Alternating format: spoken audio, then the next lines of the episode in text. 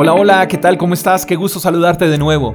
En el libro de Santiago capítulo 4, verso 17, ese gran personaje y escritor de la Biblia nos dice, recuerden que es pecado saber lo que se debe hacer y luego no hacerlo. Otra versión dice que el que sabe hacer lo bueno y no lo hace le es pecado.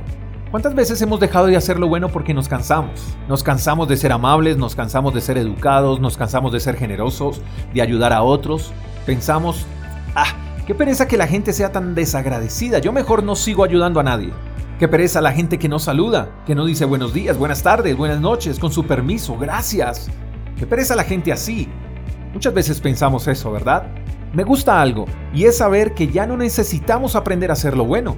No necesitamos ir a la universidad para que nos enseñen a hacer lo bueno, hacer lo correcto. Si hiciéramos una encuesta y preguntáramos, ¿sabes qué es bueno y qué es malo? Creo que el 100% de los encuestados darían como respuesta un sí. Entonces, eso bueno que sabemos que es, no hacerlo también es pecado. Y la Biblia nos motiva en una de sus enseñanzas a no cansarnos de hacer el bien.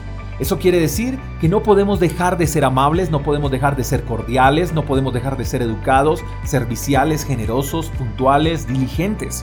Y si alguien a nuestro alrededor no está haciendo el bien, no lo rechacemos, no nos alejemos, al contrario, ganémoslo como amigo. Sirvámosle, ayudémosle, seamos generosos con él. Número uno, porque hacer lo bueno es parte de nuestra esencia. Y número dos, porque lo bueno se contagia, lo bueno se quiere imitar, porque hacer lo bueno cambia una sociedad porque el mal se vence con el bien.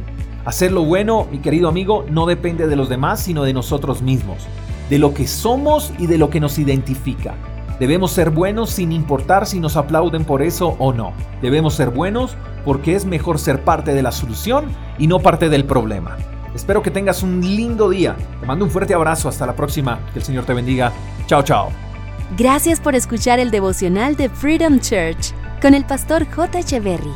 Si quieres saber más acerca de nuestra comunidad, síguenos en Instagram, arroba Freedom. Hasta la próxima.